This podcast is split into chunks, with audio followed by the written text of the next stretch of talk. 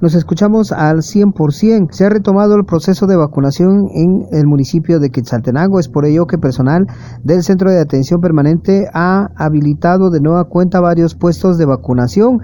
Así también el director de este centro de atención, Salvador Soto, dio a conocer que durante la presente semana se estará realizando un barrido específicamente en el Valle de Palajunoj.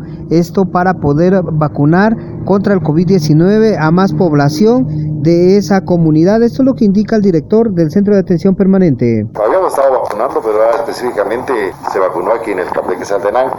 Pero a partir del día de hoy, pues tenemos eh, un barrido que se está haciendo en todo el Valle de Parajunó, que eso va a ser lunes, martes y miércoles, y se está vacunando en lo que es ya la Universidad Mesoamericana, lo que es eh, la Universidad Mariano Galvez, lo que es el Centro Comercial País Moma, y pues aquí también en las instalaciones del campo tenía, eh, pues de alguna manera, eh, pues, eh, baja en la asistencia de personas en el Valle de ¿no? la verdad es que hemos tenido, pues, nosotros un porcentaje. Recordemos que nosotros como municipio tenemos un alto porcentaje en el tema de vacunación, pero siempre hay personas pendientes.